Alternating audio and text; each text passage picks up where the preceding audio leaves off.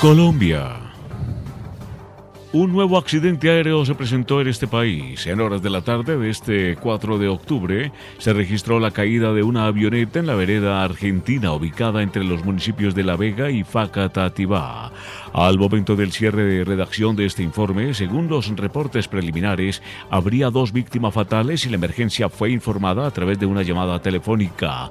De acuerdo con lo informado por el Cuerpo de Bomberos del departamento, se trata de un avión ultraliviano de matrícula HJ363 y la comunicación con el piloto se perdió sobre las 5 y 30 de la tarde.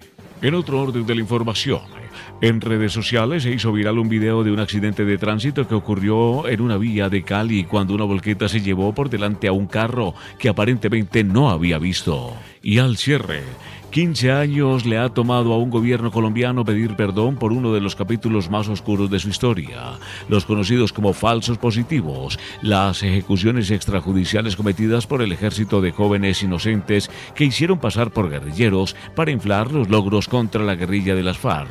Fueron 6.402, según los números de la Jurisdicción Especial para la Paz JEP, pero este martes en la céntrica Plaza de Bolívar de Bogotá, el gobierno encabezado por el ministro de Defensa Iván Velázquez ha pedido perdón por 19 falsos positivos cometidos en 2008 en el departamento de Norte de Santander, fronterizo con Venezuela.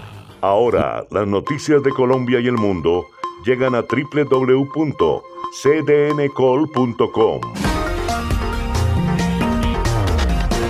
Somos cadena de noticias y el portal digital de las Américas. Noticias, deportes, salud, entretenimiento, análisis, América Latina y el mundo, radio y televisión en vivo, cadena de noticias. Cadena de